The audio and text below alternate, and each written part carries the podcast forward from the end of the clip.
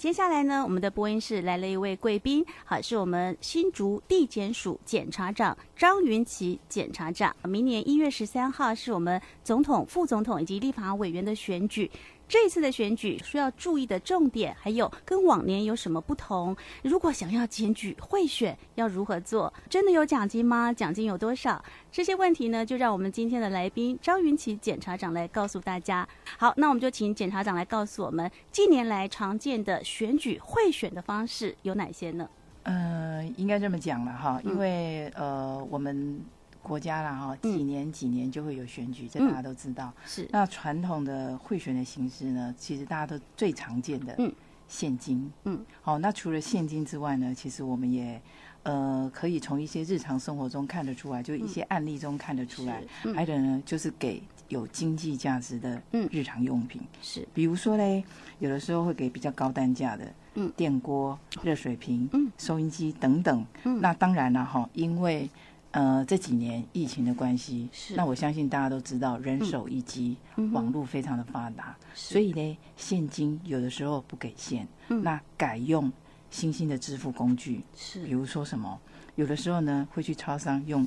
手机一逼，嗯，行动支付是。买游戏点数，嗯，虚拟货币，第三方支付，嗯，这都是最近这几年来的新兴方式，嗯，那所以这些东西呢，如果在候选人有跟选民之间一些互动，提及到这些的时候，一般选民可能就要提高警觉。是的，好，那如果说像是候选人呢，呃，他是比较传统的哈，发送竞选的文宣品或者是小礼物，这个算是贿选吗？还是说有多少钱就算是呃？就是贿选了，呃，一般来讲呢哈，嗯、我们如果说呃上菜市场，或者说在一般路口，嗯，我们常常会看到一些候选人，嗯，会发一些文宣品，是。那其实呢，我们所所所讲的哈，在法律上定义上会提到说，嗯、如果候选人发送的文宣品，嗯，哦是，诶、欸。以介绍候选人为内容的文宣品，哦、那或者是说文宣品附着在价值三十块以下的宣导品，嗯，为什么会这样讲？嗯，因为呢，这些文宣品最主要是要加深选民对这个候选人的印象，是，然后还有可以借由这个文宣品了解这个候选人的政见，是，哎，所以才会有这样的一个规范。嗯，那当然啦，最主要金额不是一个绝对判断标准，哦，会不会构成贿选？其实我们还会看。这个东西呢，会不会动摇投票印象？嗯、也就是你拿了这个东西之后呢，哦、你本来不想投他，哦、你就会觉得说，哎，哎，这东西不错哎，哦、然后或者是改变投票投票意向。是，所以三十块呢、嗯、是一个参考标准，不是绝对标准。嗯。嗯嗯好，那呃，像是一般我们就是说，哎，刚才讲到了一些活动嘛，哈，我跟阿公阿妈真的会出现的哈，像是一些参与民俗节庆啦，呃，稍微有点点赞助啊这些，或者是说，哎，有便餐或者是喝饮料、米粉、炒米粉哈，我们乡下很多炒米粉的场子，那这些呃，算不算呢？算不算贿选呢？还打包哦，因为一般来讲啦，哈，选举活动有的时候会过午。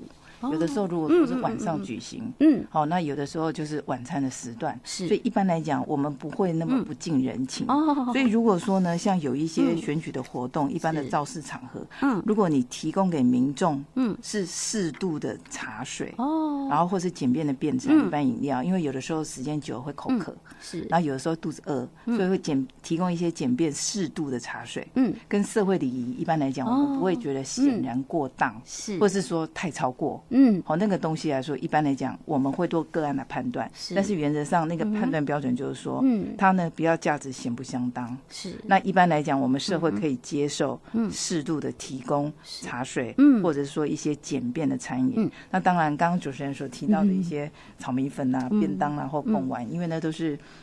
田赋之用的，嗯，嘿，那所以一般来讲，我们在一般社会的礼俗上不会认为说它的价值，你吃了这一餐，嗯，就会改变你的投票意向，是，嘿，每一家炒的都很好吃，好，好，那今年呢，其实我们还听到了哈“介选”这个词，介入的介，选举的选，哎，这个跟贿选有什么不一样的地方呢？呃，其实如果大家哦翻开新闻报纸，大家都知道，因为。目这一次的选举是总统、副总统、立法委员，嗯，成绩跟去年的地方选举，毕竟成绩上是不一样的，选举的项目也不一样。嗯，那我们所提到的介选，通常所指的就是境外势力的介入选举。嗯嗯嗯。那境外势力的介入选举，包含当然是境外资金或是境外的势力影响。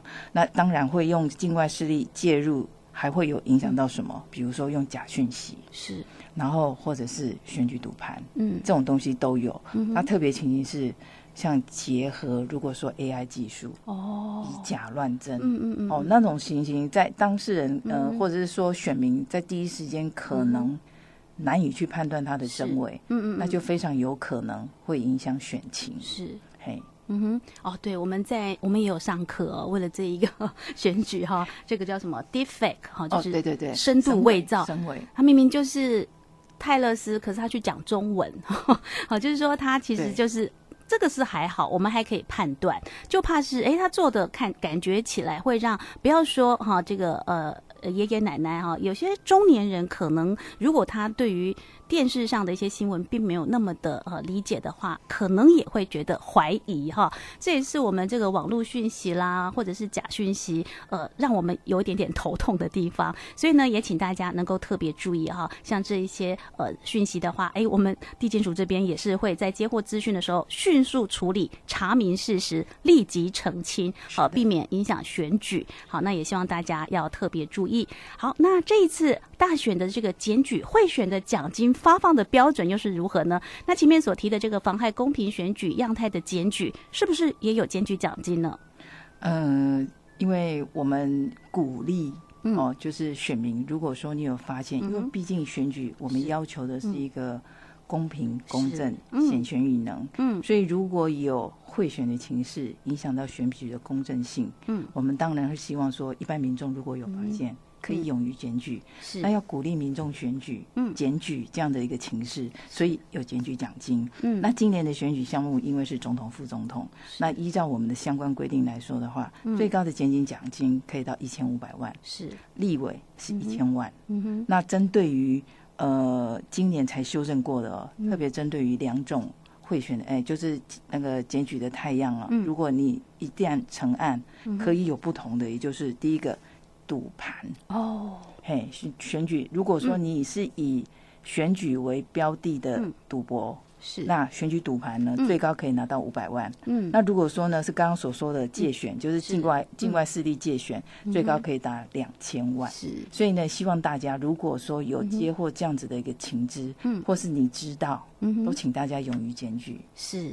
好，那其实我们每年哈都会呃宣导这个反贿选，好，那每次都讲了哇，请打哪个电话，按几号啊，然后可是真正的哈，民众会想说，真的有发吗？那我们请检察长来告诉我们，新竹地检署到目前为止发放过多少检举奖金呢？呃，从我们统计数字来看呢，哈、嗯，到十一月我们已经发了两千六百六十五万元，嗯，哦，那去年的九合一。嗯哦，那去年的九合一，因为我们都还在审理中，我们发放奖金其实是有一定的标准。嗯，比如说起诉，嗯，四分之一是。一审、二审判决有罪，四分之一，然后接下来如果判决确定，就全部拿走。嗯，那所以是有阶段性的。那我们到目前为止，去年九合一，我们已经发了两百万。嗯哼，嘿，那所以真的，嗯。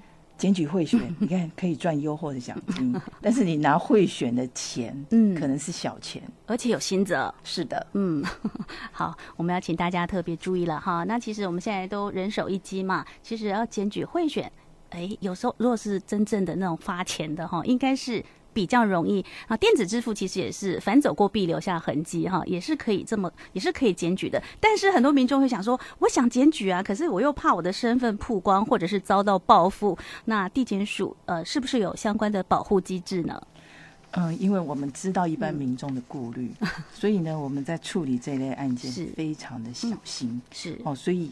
呃，绝对不会让检举人的身份曝光。嗯，嗯，我们会有我们的一个呃，比如说哈、啊，检举人的身份的保密，嗯、对外呢一定都是用代码。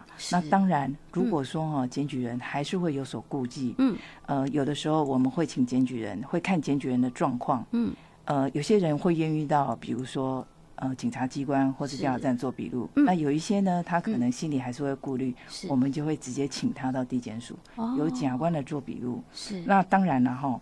呃，各资绝对保密，嗯，那身份也一定隐匿，即使你拿到了的检举奖金，也不会暴露你的身份，是，所以呢，请大家勇于检举，不用害怕。是，好，我们最后就请检察长来告诉我们，我们这一次大家共同来反贿选的精神指标，就是查会初级，全民反会，严查贿选。嗯呃，断绝赌盘，阻绝境外势力。有，我们今天学到了哈，借选哈，就是我们常常讲到，哎，什么呃。赌盘啦，还有境外势力等等，有些民众可能并不是那么的清楚。好，那其实应该是说，呃，现在有很多的工具，好像是通讯软体啊等等，好，都是在我们呃不知道的地方，哎，影响到我们的这个大选。所以也要请朋友们真的哈，要有这个发挥民主的一个精神。好，我们大家都是最聪明的哈，这个选民哦，别忘了我们在检举专线是零八零零零二四零九九，打通以后按四。嘿嘿，答对了。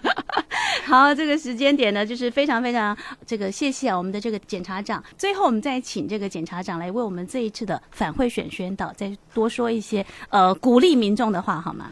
因为选举啊，哈、嗯，选贤与能是我们最主要、最主要的目标。嗯，那所以我们希望在选举的过程，嗯，能够都是公平公正，选民可以真正依照自己的自由意志、嗯、选出。对自己乡亲、对自己国家最好的人，是，所以才会有希望大家呢。如果真的有贿选情势影响选举，嗯，请大家一定要勇于检举。是，好，那也希望大家做个聪明的选民哦。好，以上就是我们的反贿选宣导，非常感谢我们新竹地检署检察长张云启特别拨空到我们的节目现场为我们做宣导。